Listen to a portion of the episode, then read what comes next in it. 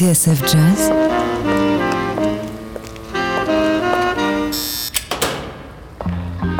Dans les coulisses de la grande histoire du jazz.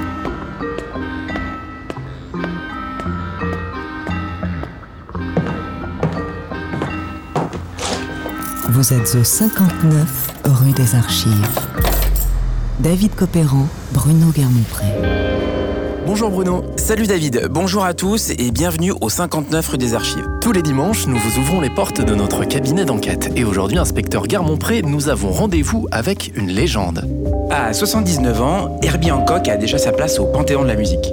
Curieux de tous les styles, féru de science et de technologie, cet aventurier des temps modernes a connu plusieurs révolutions et la plupart du temps, il en a été le principal instigateur.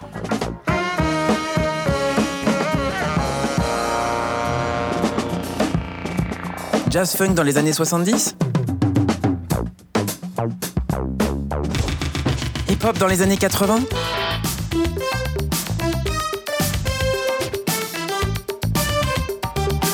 C'est tout simplement l'ADN de la musique moderne que ce chercheur a découvert grâce à ses expériences sonores inédites. Mais avant cela, David, il avait contribué à définir le son du jazz dans les années 60. Intéressant.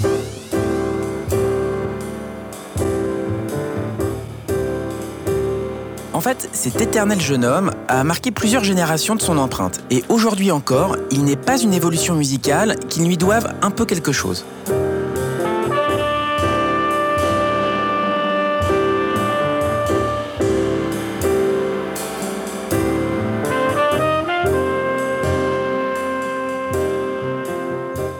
À l'instar de Miles Davis, dont il fut le pianiste, Herbie Hancock est un homme aux multiples facettes. Il est donc difficile à cerner. Au lendemain de son triomphe al Playel pour le festival Pianomania et de son concert à l'Opéra de Monte-Carlo, nous allons tenter d'établir son profil en nous concentrant sur sa première vie, celle qui a fait d'Herbie Hancock l'un des plus grands pianistes de jazz.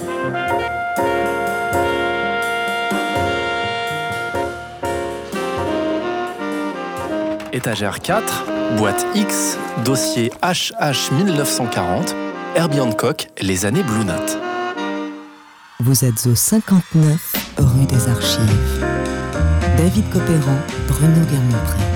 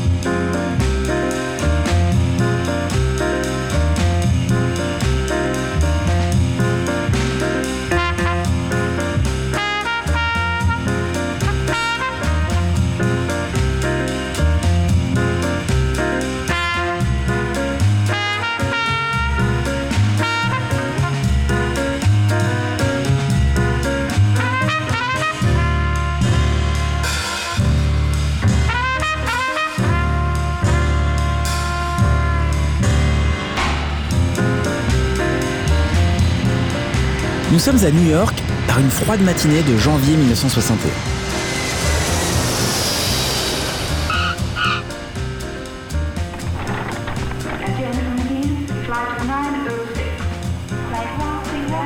Un avion vient de se poser sur le tarmac de l'Idlewild Airport, qui deviendra deux ans plus tard l'aéroport John Fitzgerald Kennedy. York's great Idlewild International Airport is renamed in honor of the late President John F. Kennedy. Herbert Jeffrey Hancock a tout juste 20 ans. Et lorsqu'il descend de l'avion ce jour-là, avec trois sacs de voyage et 200 dollars en poche, il est déterminé à tenter sa chance dans la capitale mondiale du jazz. Taller than the great city itself, than the towers of stone and steel that fill it, stand the great landmarks. Dans le bus qui l'emmène à Manhattan, le jeune homme a les yeux qui brillent.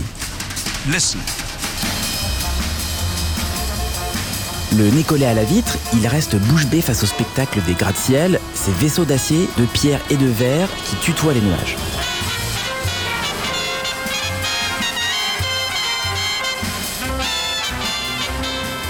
Du plus loin qu'il se souvienne, il n'en a jamais vu de tel dans son quartier de Chicago, là où il a grandi.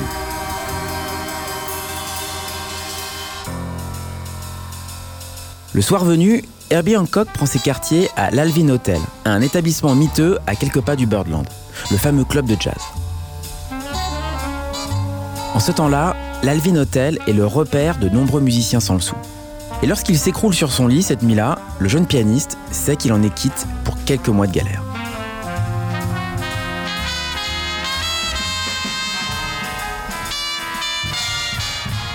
Sauf qu'en deux ans seulement, Herbie Hancock va se faire un nom et d'illustre inconnu, il va devenir celui dont tout le monde parle, jusqu'à se faire une place dans le quintet de Miles Davis. C'est cette histoire que vous allez nous raconter maintenant, inspecteur. Oui, et pour cela, direction Chicago. Et surprise, notre enquête commence dans un temple de la musique classique, le magnifique Orchestra Hall et ses 2500 places. Nous sommes au tout début de l'année 1951. Dans la revue Violon et violoniste, on apprend que huit jeunes ont été sélectionnés par George Schick, le chef adjoint du Chicago Symphony Orchestra. Huit enfants prodiges qui vont avoir la chance de se produire en public avec l'orchestre dans le cadre des Youth Series. Au programme le 5 février 1951, le concerto numéro 26 en Ré majeur de Mozart, interprété par un pianiste de 11 ans seulement.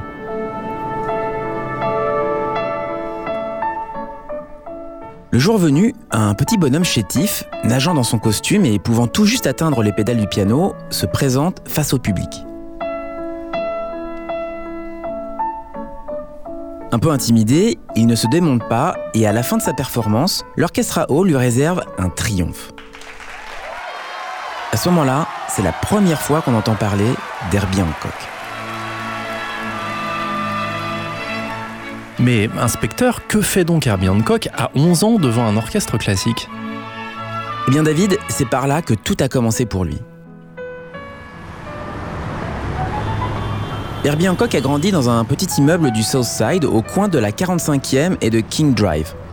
La famille Hancock est originaire de Géorgie, mais comme nombre d'Afro-Américains, elle a suivi le flot de la grande migration, espérant trouver en ville des conditions de vie meilleures.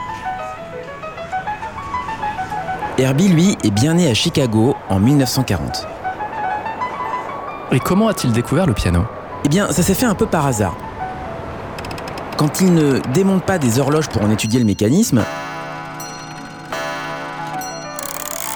le jeune garçon a l'habitude de traîner avec l'un de ses petits voisins, quelques étages plus haut, jusqu'au jour où celui-ci, pour ses 6 ans, se fait offrir un piano. Une vraie révélation. Le jour même, les deux enfants commencent à s'amuser et rapidement, les parents d'Herbie comprennent qu'il a trouvé sa vocation.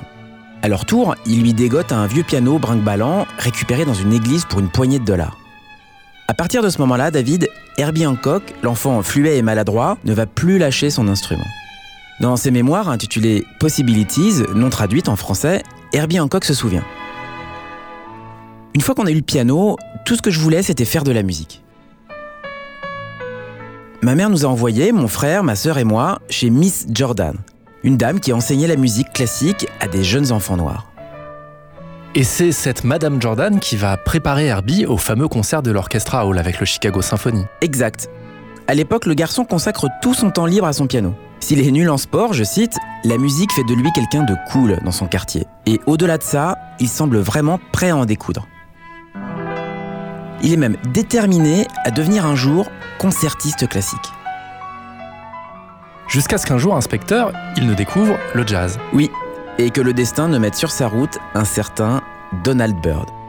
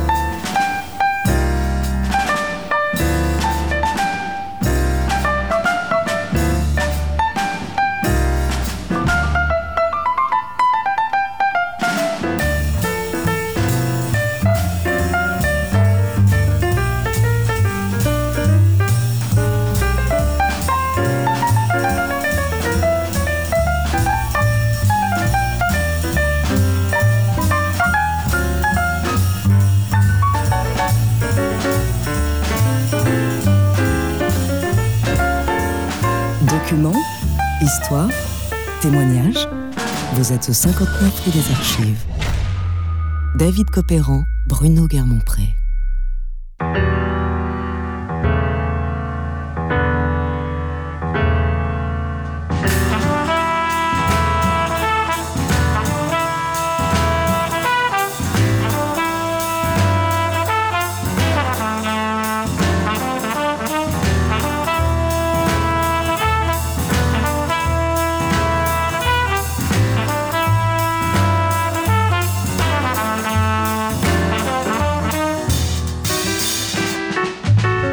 Aujourd'hui, dans 59 rue des Archives, on ouvre le premier tome de la saga Herbie Hancock, de son enfance à Chicago jusqu'à son explosion chez Blue Note au début des années 60, qui le conduira tout droit dans les bras de Miles Davis.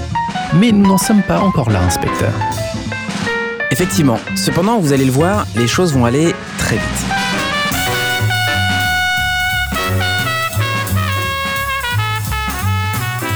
À 11 ans, on l'a dit, Herbert Jeffrey Hancock est un petit génie du piano classique, poussé par sa mère et par une excellente professeure, Madame Jordan. Mais bientôt, David, quelque chose va venir tout changer. Et ce quelque chose, c'est la radio. Au début des années 50, Chicago est à la pointe du progrès en matière de radio noire.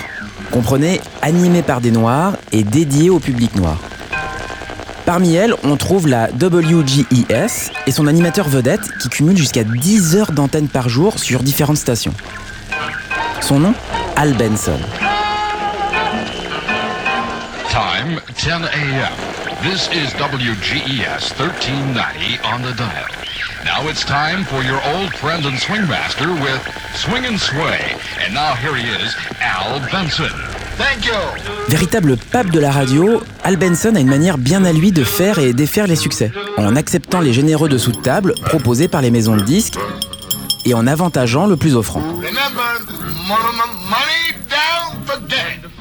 C'est lui qui lance des groupes de RB à la mode comme les euh, Orioles ou les Midnighters. Et de l'autre côté du poste, le jeune Herbie Hancock n'en loue pas une miette. 4238 Cottage Grove Avenue on Chicago's Bay South Side. And now we go back to music for your listening pleasure, and we bring to you Billie Holiday doing Un jour, Al Benson passe un joli morceau de jazz, une ballade au parfum un peu exotique interprétée par Stan Getz avec le guitariste Johnny Smith. Le morceau s'appelle Moonlight in Vermont. Nous sommes en 1952 et pour notre héros, c'est une révélation.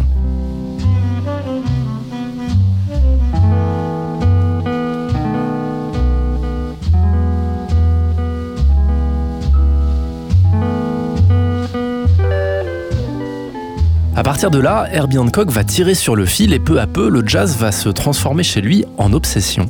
Oui, surtout qu'au lycée, il va faire la connaissance d'un jeune pianiste fou de George Shearing, qui va l'initier à l'art de l'improvisation.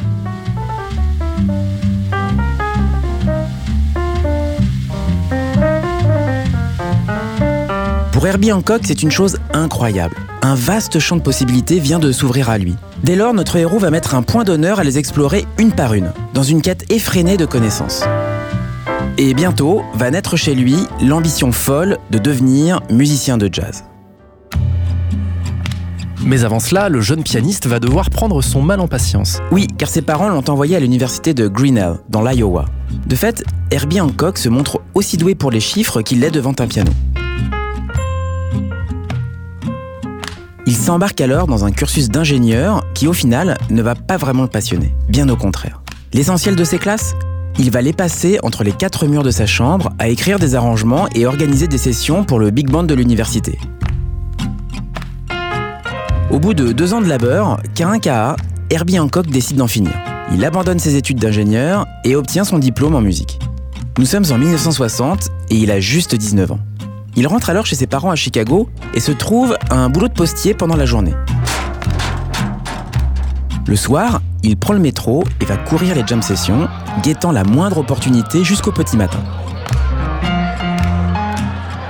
Au bout de quelques semaines de ce rythme éreintant, il s'écroule sur la banquette du métro qui le ramène dans le South Side.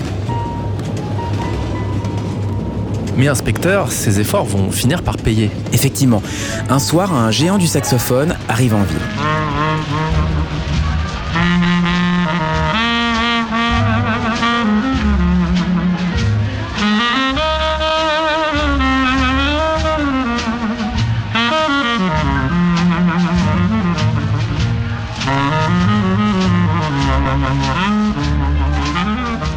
Avec Body and Soul, Coleman Hawkins a défini le son du ténor à la fin des années 30.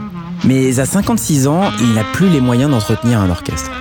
Alors, lorsqu'il débarque à Chicago, pour un engagement de deux semaines, Hawkins fait appel à une rythmique locale et très vite, on lui recommande un jeune pianiste surdoué du nom d'Herbie Hancock. C'est la première étape d'un cercle vertueux qui va conduire notre héros tout en haut de l'affiche. Car deux mois plus tard, en décembre 60, le destin va définitivement jouer en sa faveur. Oui. Un méchant blizzard s'est abattu sur Chicago et ses environs, bloquant la route du pianiste Duke Pearson.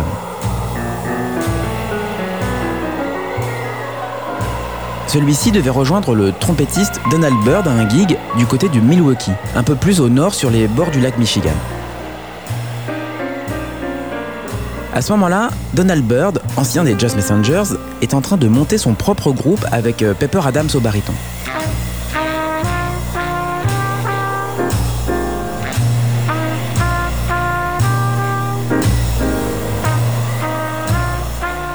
Bloqué à Chicago et sans pianiste, Bird décide alors de donner sa chance à Herbie Hancock. Lorsque la tempête s'estompe, deux jours plus tard, le pianiste est définitivement adopté. Nous sommes fin 1960 et Donald Byrd lui propose de le suivre en tournée. Direction New York. Là, inspecteur, les choses sérieuses vont pouvoir commencer. Oui, même si au départ, euh, notre héros déchante un petit peu. Pourquoi? Eh bien, souvenez-vous, David, Herbie Hancock est arrivé à New York avec 200 dollars en poche et s'est installé à l'Alvin Hotel, déterminé et plein d'optimisme. Il s'imagine que Donald Byrd, son patron, mène grand train. Sauf que la réalité est tout autre. La concurrence est rude à New York et les engagements se font rares. Quant à la Jaguar que le trompettiste exhibe avec fierté dans les rues de Manhattan, eh bien, elle appartient en fait à sa petite amie.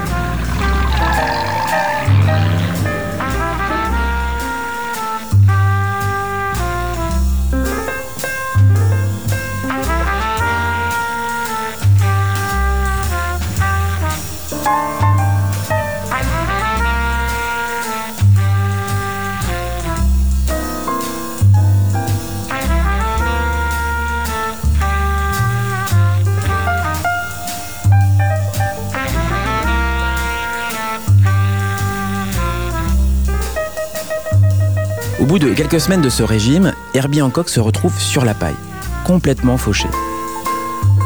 Il abandonne sa chambre miteuse de l'Alvin et trouve refuge dans le petit appartement de Donald Byrd au cœur du Bronx. Là, il doit cohabiter avec les cafards et faire le guet au cas où les agents du fisc sonneraient à la porte, car il se trouve que Donald Byrd leur doit une somme d'argent plutôt rondelette. De cette période de vache maigre, Herbie Hancock va tirer l'une de ses premières compositions. Elle s'appelle Empty Pockets. Les poches trouées. Exact. Et elle apparaît sur Taking Off, le premier album d'Herbie en 1962.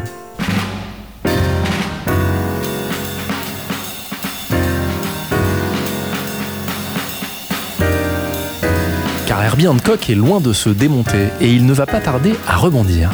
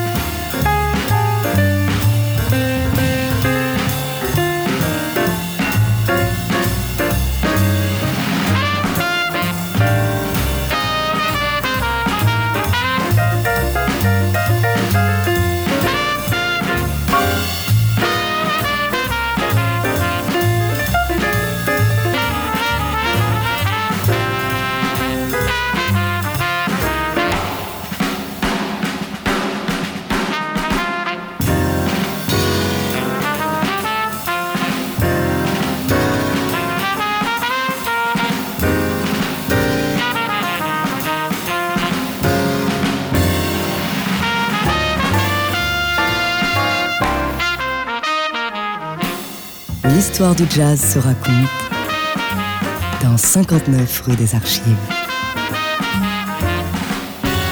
David Copéran, Bruno Guermont-Pré.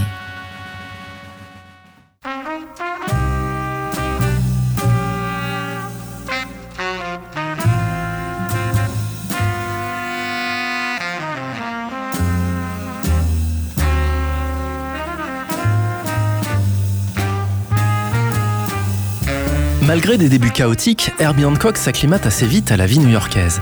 Il a 20 ans, de l'énergie à revendre et surtout, il a trouvé en Donald Byrd un mentor qui va lui montrer la marche à suivre et lui enseigner le béaba du business. En fait, si Herbie Hancock a fait la carrière qu'on lui connaît, il le doit essentiellement à Donald Byrd.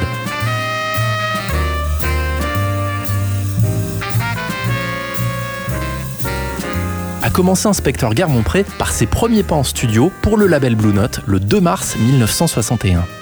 Sous l'égide du Donald Byrd Quintet pour un album intitulé Out of This World.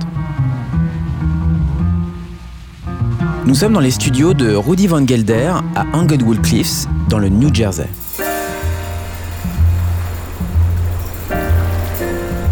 Englewood Cliffs est une petite ville qui borde l'Hudson River, en face de l'île de Manhattan, à quelques minutes de New York. C'est là que vit Rudy Van Gelder, l'ingénieur du son maison du label Blue Note.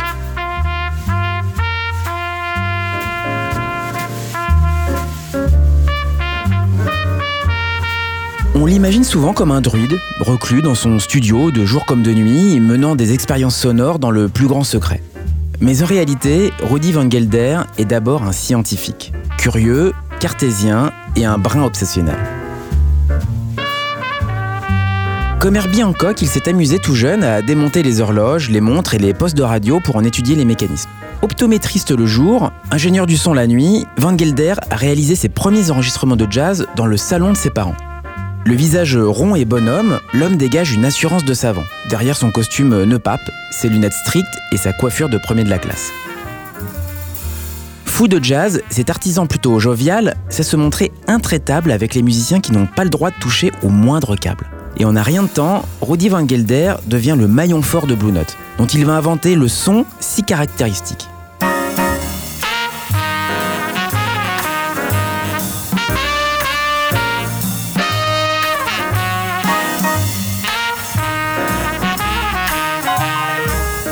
En 1958, Van Gelder se donne les moyens de son ambition. Fini le salon de ses parents, il abandonne la médecine et se fait construire le studio de ses rêves dans une maison à Englewood Cliffs. Dans son anthologie de Blue Note aux éditions textuelles, Richard Avers raconte comment un constructeur de Portland, dans l'Oregon, a construit pour Van Gelder un toit aux allures de cathédrale, avec des poutres s'élançant à 12 mètres de haut. Toit qu'il a fallu ensuite acheminer jusqu'au New Jersey, où une grue de 28 mètres l'a hissé sur la maison. Résultat, le nouveau studio de Rudy Van Gelder est inauguré en juillet 1959.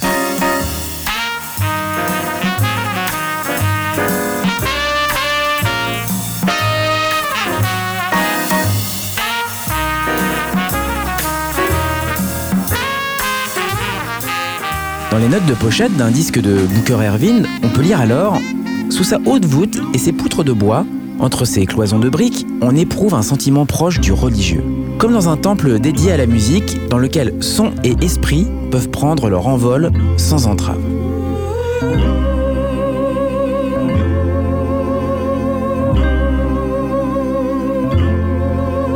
Dorénavant, inspecteur, c'est là que vont s'enregistrer les plus grands classiques du label. Oui David, et c'est dans ce studio qu'on retrouve Herbie Hancock le 28 mai 1962 pour sa première séance en leader chez Blue Note.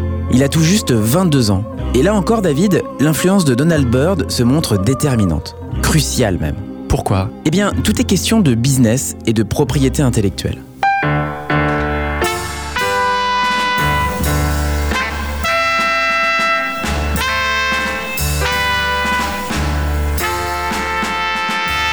Après avoir participé à trois disques pour Donald Byrd, dont l'excellent Royal Flush, les patrons de Blue Note sont convaincus que le jeune Herbie Hancock a de l'or sous les doigts. Ils lui proposent donc d'enregistrer son premier disque en leader et de lui faire signer un contrat.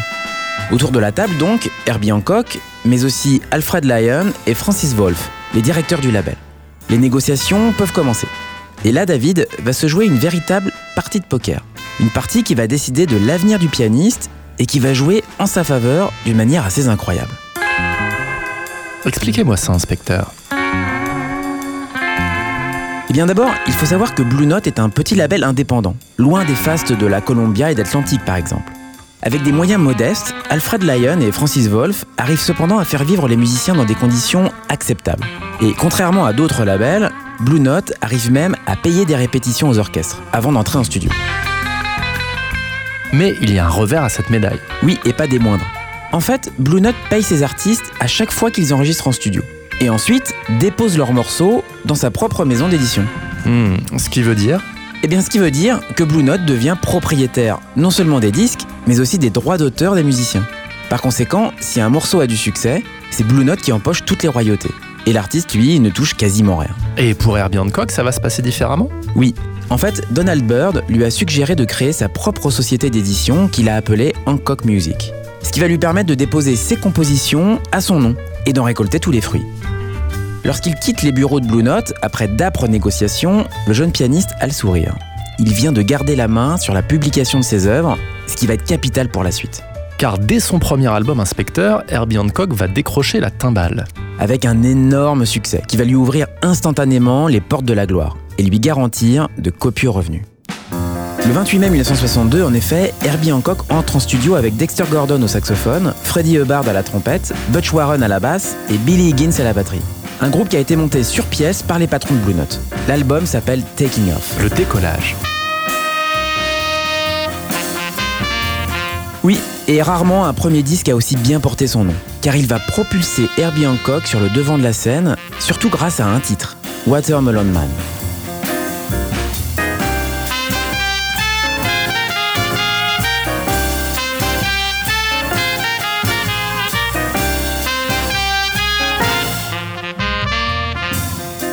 Dans Possibilities, ses mémoires, Herbie Hancock raconte ce qui l'a conduit à écrire ce drôle de morceau, en hommage à un vendeur de pastèques ambulants. Je savais qu'Horace Silver composait des airs qui marchaient, et que ses plus grands succès étaient des morceaux funky. Alors je me suis dit, et si je pouvais écrire quelque chose qui aiderait à lancer mon album?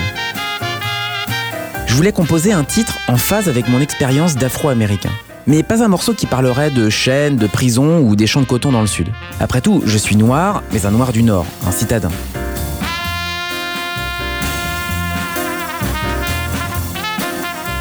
J'ai donc imaginé un morceau qui parlerait de mon expérience d'afro-américain à Chicago. Et c'est là que l'image du vendeur de pastèques de mon enfance est apparue. Dans les années 40, le vendeur de pastèques parcourait le South Side avec sa charrette, les roues butant contre les pavés. C'est de là que vient le rythme de Watermelon Man. Mais j'avais un doute. Comment Billy Higgins, qui était un pur batteur de bebop, allait-il se débrouiller sur ce morceau très funky? Mais Billy avait cette manière de jouer un peu flottante, quelque part entre le rythme des croches et celui d'un triolet typiquement swing. Et c'est lui qui donna au morceau ce parfum de jazz si funky.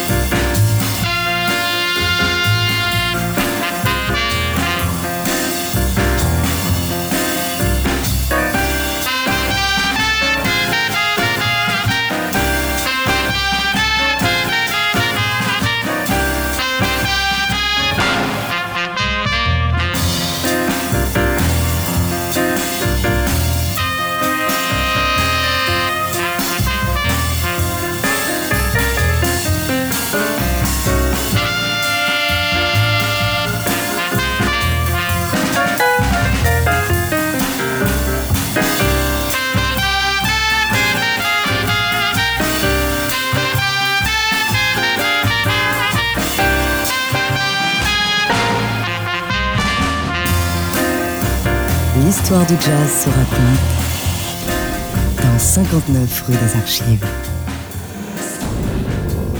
David Copéran, Bruno Guermont-Pré.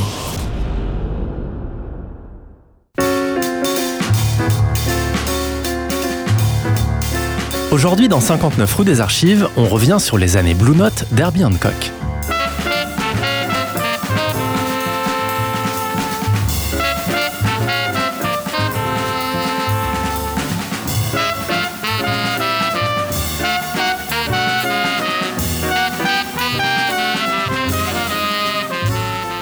Lorsque l'album Taking Off sort en 1962, il se hisse à la 84e place du Billboard, le classement des ventes de disques. Et ce, grâce au succès de Watermelon Man, qu'on entend de plus en plus à la radio. Pour un coup d'essai, inspecteur Garmont-Pré, c'est un coup de maître. Herbie Hancock s'est fait un nom et désormais tout le monde va se l'arracher. Évidemment. Et cette année-là, les coups de fil se succèdent. Le saxophoniste et flûtiste Roland Kirk, qui l'emploie sur l'album Domino.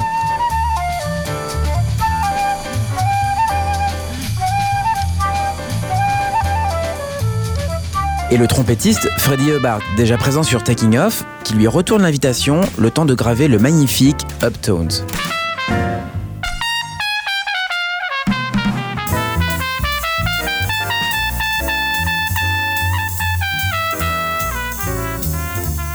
Mais David, l'épopée de Watermelon Man ne va pas s'arrêter là.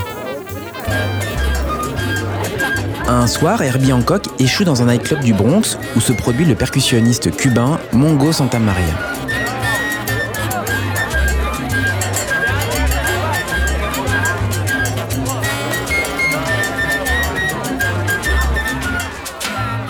Membre éminent de la Fania, le label qui écrit l'histoire de la salsa cubaine à Harlem, Mongo Santamaria marche sur les pas du grand Pérez Prado et connaît un joli succès avec son orchestre.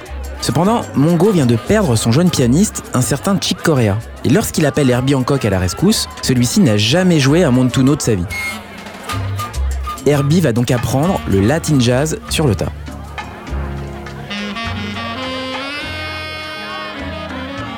Un soir, alors que le public du Bronx semble assoupi et que l'ambiance du club est franchement morose, Herbie Hancock propose à Mongo Santamaria d'essayer son Watermelon Man. Et là, David, un petit miracle se produit. Au bout de quelques mesures, le public se met debout et investit la piste de danse. Un succès incroyable.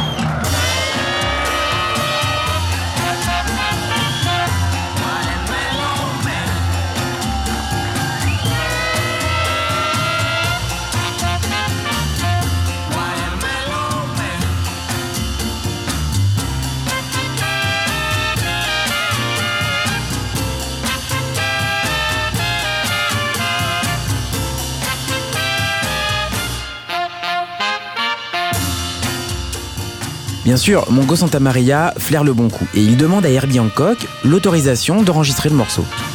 Sa version connaît un succès formidable, jusqu'à dépasser l'original au début de l'année 1963.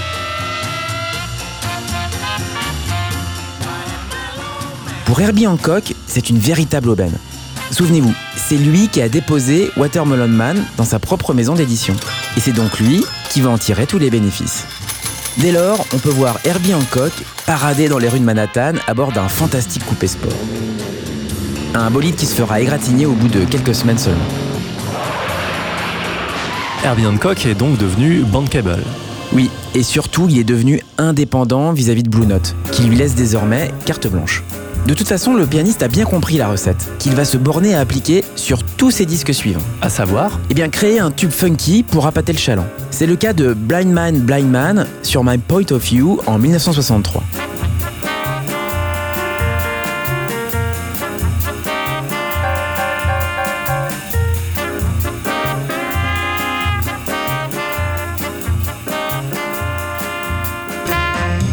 Et du célèbre Cantaloupe Island sur l'album Empyrean Highs en 1964.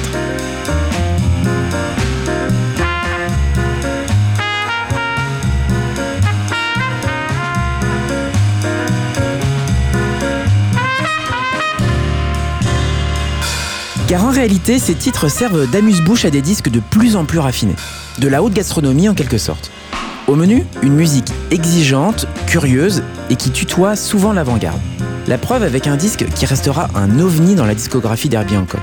Inventions and Dimensions, enregistré en août 1963.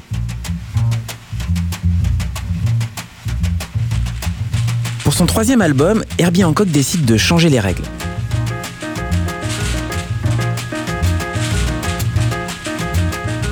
Pour la première fois, il se passe des soufflants, trompettes, trombones et saxophones.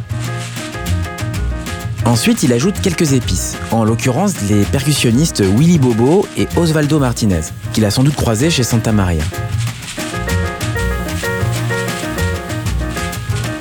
Enfin, il appelle Paul Chambers, le contrebassiste de Miles Davis, fraîchement débarqué du groupe.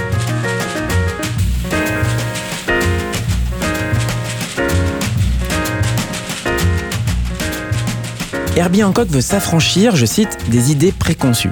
En studio, il ne donne aucune consigne, ni partition, excepté le tempo et la mesure. En outre, poursuit le pianiste, aucun morceau ne comporte de mélodie.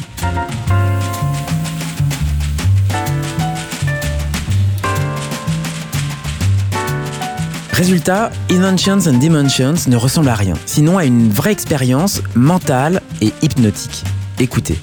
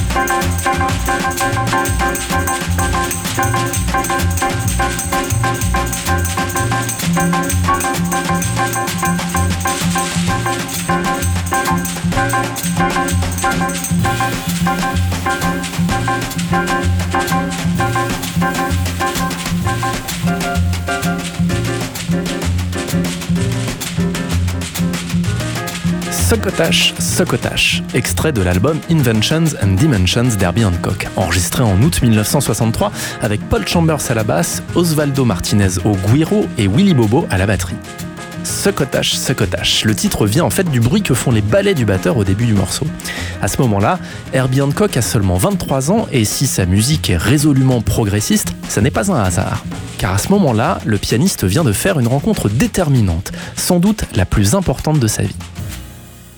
Vous êtes au 59 rue des Archives. David Copéran, Bruno Guermont-Pré.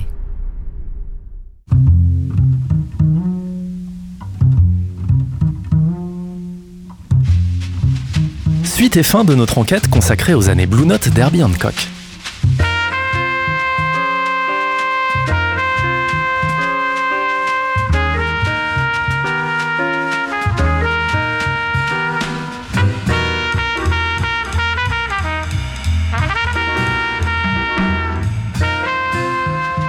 De son arrivée de Chicago en 1961 à la sortie d'Inventions and Dimensions deux ans plus tard, notre héros aura changé de dimension justement. De pianiste inconnu qu'il était, il est devenu la coqueluche du label Blue Note, alignant tube sur tube et inventant une musique toujours pertinente, sans cesse en mouvement. Un parcours qui ne va pas laisser insensible un certain Miles Davis, inspecteur. La première fois qu'Herbie Hancock a croisé Miles Davis, c'était en 1962. À ce moment-là, Herbie est le protégé du trompettiste Donald Byrd, et c'est ce dernier qui se charge de faire les présentations par un bel après-midi. Ce jour-là, Bird rend visite à Miles Davis et lui propose d'auditionner le pianiste où.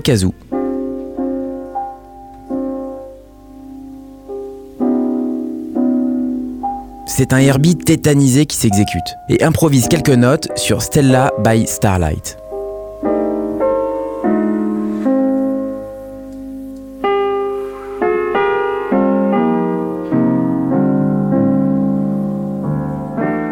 Un an plus tard, au printemps 1963, le bruit court que Miles Davis se cherche un nouveau pianiste, qui succédera à Red Garland, Bill Evans et Winton Kelly.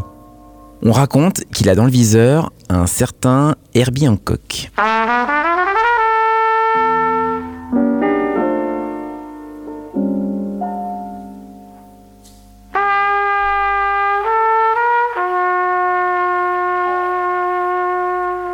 Et cette rumeur, elle est fondée, inspecteur.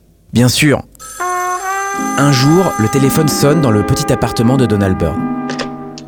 À l'autre bout du fil, c'est Miles Davis en personne. Et il demande à parler à Herbie Hancock. En quelques secondes, l'affaire est conclue. Et le lendemain, Herbie Hancock sonne à la porte de Miles Davis sur la 77e rue Ouest. Ce jour-là, outre Herbie Hancock, le trompettiste a convoqué le bassiste Ron Carter et le batteur Tony Williams, un jeune prodige de 16 ans qui vient d'arriver à New York. La suite, Miles Davis la raconte dans son autobiographie parue chez Folio. Ils sont tous venus et ont joué ensemble les deux jours suivants. Je les écoutais sur l'intercom que j'avais fait installer dans la salle de musique et toute la maison. J'ai su tout de suite que ça allait être un putain de groupe.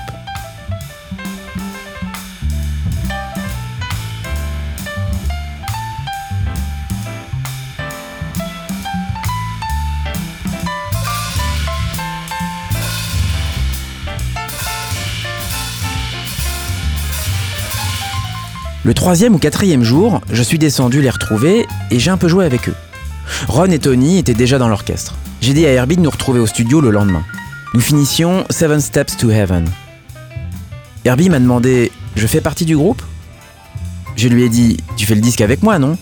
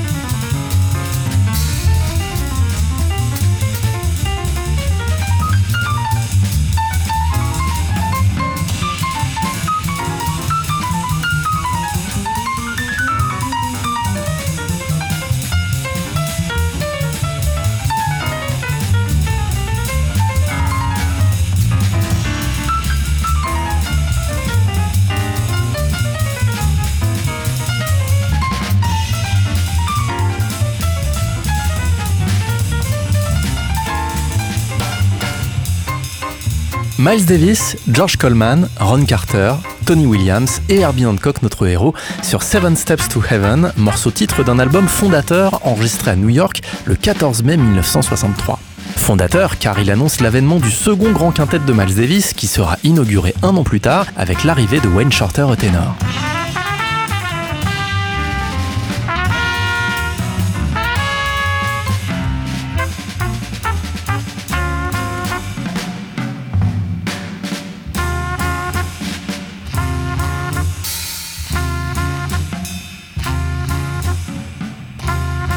Inspecteur Garmont-Pré, pendant 6 ans, Herbie Hancock va être le pilier du groupe de Miles Davis, l'accompagnant dans toutes ses évolutions jusqu'au début de sa période électrique. Une aventure qui va rejaillir jusque dans sa discographie personnelle.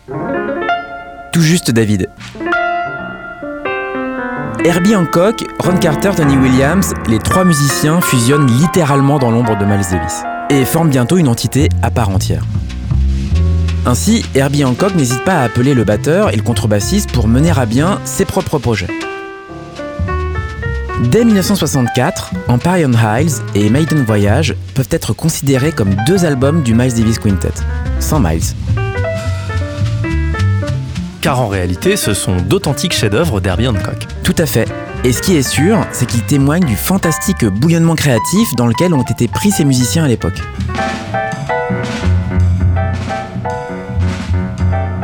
Dans Empire on Hiles, c'est Freddie Hubbard qui se charge des parties de trompette. Rejoint par George Coleman au ténor pour Maiden Voyage. De cette période féconde, on retient quelques titres essentiels. The Egg et ses 14 minutes d'improvisation sauvage. The Eye of the Hurricane qui va devenir un classique du répertoire en coquin.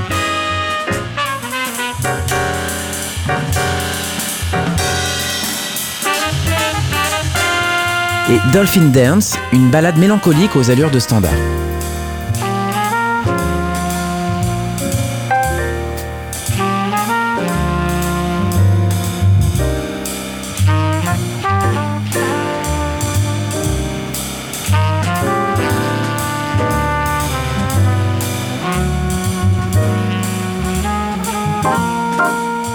Mais David, le titre qui va marquer définitivement cette période est une composition qui a failli ne jamais voir le jour.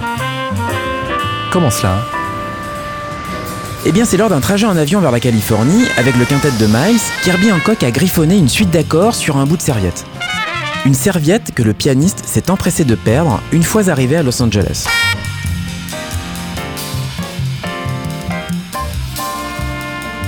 Quelques jours plus tard, alors que le quintet grave l'album ESP, Herbie Hancock rejoue, par hasard, le motif étrange qu'il a composé dans l'avion.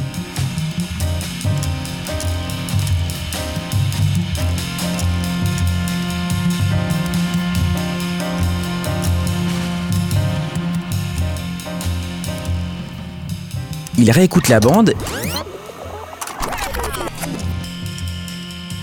et de là couche son idée sur la partition.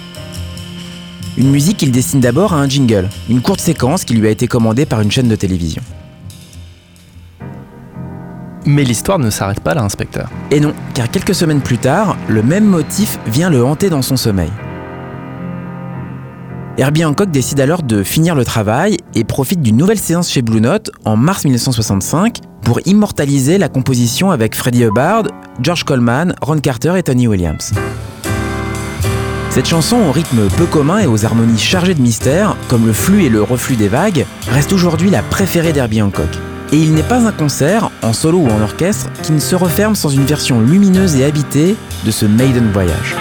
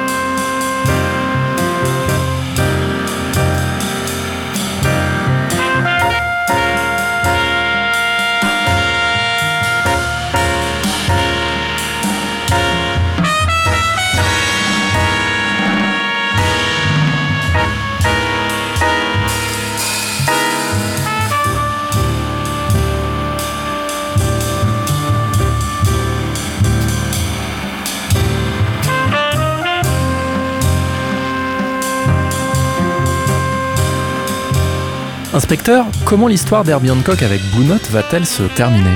Eh bien David, la fin de la période Blue Note d'Herbie Hancock coïncide de près avec la fin de son aventure chez Miles Davis.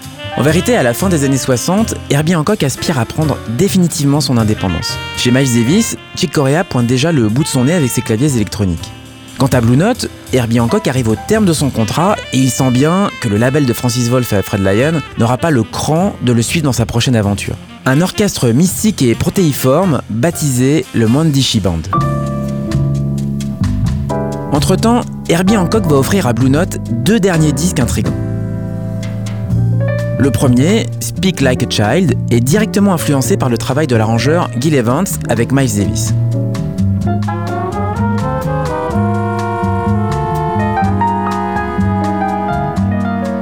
On l'entend très bien dans le morceau titre, un prolongement des mélodies de Maiden Voyage, servi par des harmonies encore plus libres et des timbres nouveaux chez Hancock.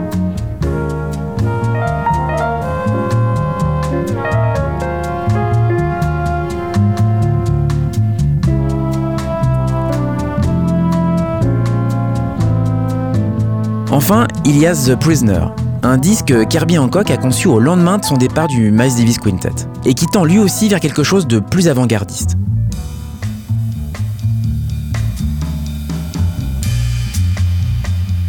Pour la première fois, Herbie Hancock dirige un ensemble de 10 musiciens, incluant Joe Anderson au ténor, Johnny Coles à la trompette, Buster Williams à la basse et Albert Heath à la batterie.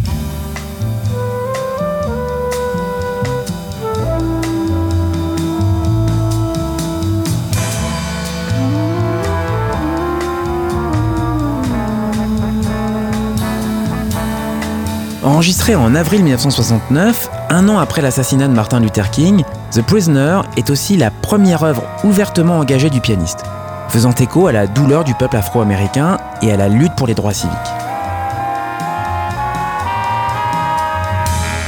Si The Prisoner est un échec commercial, en revanche, il reste l'un des disques favoris d'Herbie Hancock. Il clôt une décennie de défrichage musical qui va le conduire dans les bras de la Warner et plus tard chez Columbia pour de nouvelles aventures musicales résolument électriques.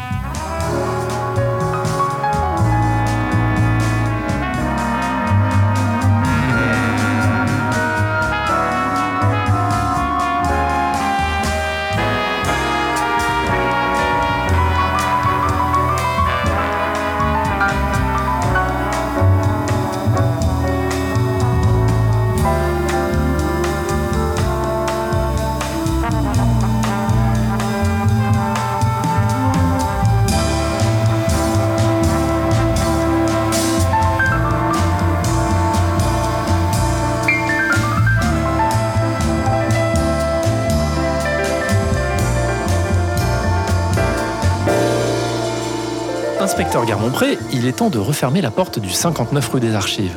On se retrouve dimanche prochain, même heure, même adresse, pour une nouvelle enquête. 59 rue des Archives, Herbie Hancock, Les années Blue Note, une émission réalisée par Eric Holstein avec le précieux concours de Guillaume Herbet. Retrouvez-nous en podcast sur le www.tsfjazz.com et sur l'iTunes Store d'Apple. N'oubliez pas d'éteindre la lumière en partant et surtout restez les oreilles grandes ouvertes. Salut Bruno. Salut David.